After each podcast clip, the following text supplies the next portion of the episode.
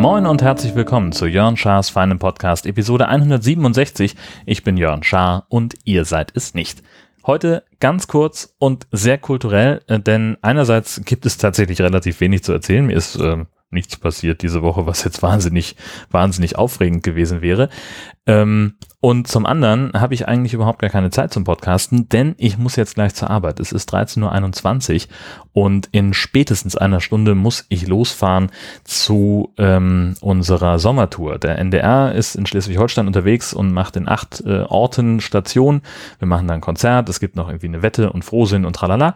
Und ich bin also der Radioreporter, der heute mehrfach im Programm damit auftaucht und von den Feierlichkeiten berichten wird. Und da muss ich eben sehen, dass ich dann rechtzeitig auf die Straße Straße komme. Deswegen heute nur ganz kurz und nur ein Thema tatsächlich.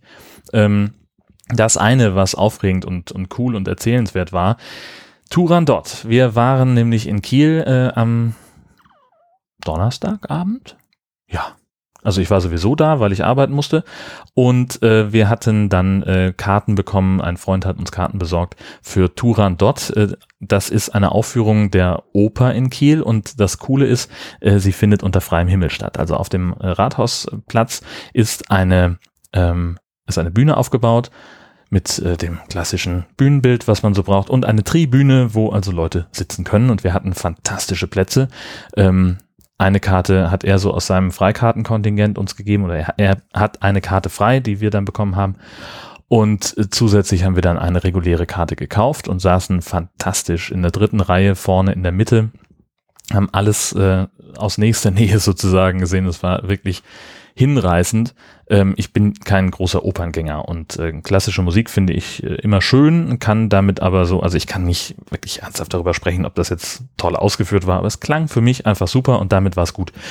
Und äh, in Turandot geht es um eine, ähm, das ist eine Geschichte aus Tausend und einer Nacht. Eine chinesische Prinzessin sucht einen Mann und äh, es ist aber sehr wählerisch damit. Äh, und jeder, oder nee, sie sucht gar nicht unbedingt, sondern im Gegenteil, sie will gar nicht verheiratet werden. So ist es. Ähm, und deswegen ist sie super wählerisch. Sie ist aber so die, die Perle ihres Reiches. Also sie ist, äh, wird dargestellt als, als die, die unerreichbare Schönheit. Ähm, und äh, jeder Mann möchte sie eigentlich ehelichen, der jetzt nicht aus Peking kommt, weil die Leute aus Peking wissen, was sie für eine, für eine grausame und kaltherzige ist, die vor Folter und, und Tod äh, machen nicht zurückschreckt. Ähm, und deswegen stehen die Kerle Schlange. Und dann gibt es irgendwie so ein Gesetz, dass sie wohl, weiß nicht, woher das kommt, ähm, auf jeden Fall müssen sich da alle dran halten, wonach die Prinzessin drei Rätsel stellen muss und nur wer alle drei Rätsel lösen kann, der darf sie dann heiraten. Und wir sehen also relativ am Anfang, wie dann ein, ein junger Schönling, äh, der mit nacktem Oberkörper reinschreitet, äh, dann also ja, sie macht nur die Geste, Hals abschneiden und dann wird er nach hinten geführt vom Henker und ein paar Minuten später kommt er raus und hat seinen blutigen Kopf auf einem Tablett und präsentiert den so. Und dann gibt es also den, ähm, so einen anderen, einen Prinzen, der ist auf der Flucht im Exil und äh, der sieht sie und verliebt sich aus dem Stand in sie und muss sie unbedingt haben, trotz aller gegenteiligen Beratungen. Also sein, sein blinder Vater sagt, lass das doch sein sein, äh, dessen äh, Dienerin, äh, die, die Prinzessin Liu, ob die Prinzessin, das weiß ich nicht, Quatsch, nee, die heißt einfach nur Liu, ähm, und die äh, rät ihm auch ab, aber das so ein bisschen aus Eigennutz, weil sie eigentlich verknallt ist in den Typen. Und er sagt immer so, nein, halte den Mund, ich kann nicht anders, ich leide, ich muss diese Frau haben. Und, und dann kommen noch irgendwelche Einwohner, Ping, Pang und Pong, die ihm auch äh, wortreich abraten und äh, dann geht das Ganze doch vergleichsweise lange, wenn man es so schnell zusammenfasst, bis sie dann am Ende ihm das, die, die drei Rätsel stellt. Er kann sie natürlich lösen und dann sagt sie, ja, Moment mal, aber ich will dich trotzdem nicht heiraten, mein Freund. Und dann sagt er, ja, aber ich habe doch gewonnen und äh, dieses Ganze. Und dann hieß es also, nein, äh, sie will nicht und sie kann sie nicht zwingen und sie will keine Leibeigene sein. Und dann sagt er aus lauter Liebe, na gut, wenn du es schaffst, äh, meinen Namen zu erraten, dann gehörst, dann kannst du entscheiden, dass, dann, dann werde ich sterben. Und wenn du es nicht schaffst, dann gewinne ich dann bin, bin ich sozusagen, dann gehörst du mir. Darauf lässt sie sich ein, zwar widerwillig, aber sie tut es. Und ähm, Daraufhin äh, werden dann die Einwohner von Peking ein bisschen sauer, denn äh, keiner darf schlafen in dieser Nacht und alle müssen sich auf die Suche machen nach diesem Typen und nach seinem Namen. Und erst im Morgengrauen finden sie dann eben äh, ihn, sein Vater und Liu. Und äh, trotz Folter verrät Liu seinen Namen nicht, denn sie liebt ihn ja schließlich. Und weil sie das tut, hat dann auch Prinzessin Turandot ein Einsehen und merkt, oh mein Gott, die Liebe, das muss ja sowas Tolles sein. Und zack, zapp, zarab, er verrät ihr dann seinen Namen im richtigen Moment und sie kommen dann zusammen. Ich glaube, so ungefähr war's. Ähm, und es war richtig toll. Es war schön inszeniert, fand ich. Äh, die Atmosphäre da ist, ist halt einfach ganz, ganz sensationell. Ich meine, die, die Oper in Kiel, die ist auch nicht schlecht. So, das ist auch kein, kein scheiß Laden, ne? Aber ähm, es ist halt irgendwie so drin und das ist irgendwie alles so, so ein bisschen muffig, ehrlich gesagt, finde ich das auch da drin.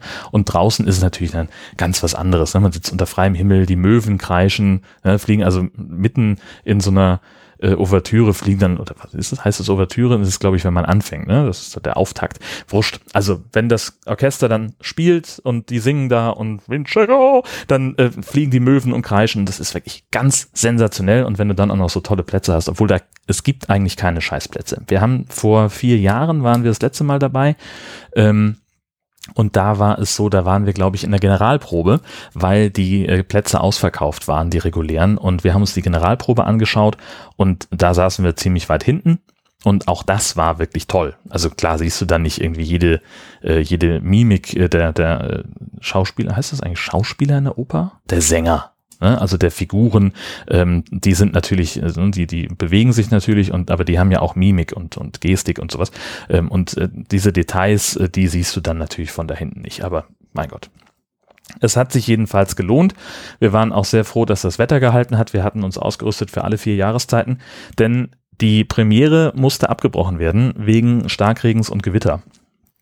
Ähm, und da, es gab auch, also jetzt nicht unbedingt eine Warnung, aber es sah eigentlich auf allen Wetterberichten, die ich so angeguckt habe, so aus, als würde es dann abends noch regnen. Zumindest gab es ein erhöhtes Regenrisiko, so um die 70 bis 80 Prozent, je nachdem, wo ich geguckt habe. Und dann gesagt, naja, das könnte kalt werden und es könnte vor allen Dingen auch feucht werden. Wir hatten also tatsächlich dann äh, Regenhose und das volle Programm mit dabei, das volle Ornat und haben es aber dann nicht gebraucht. Das war sehr, sehr schön.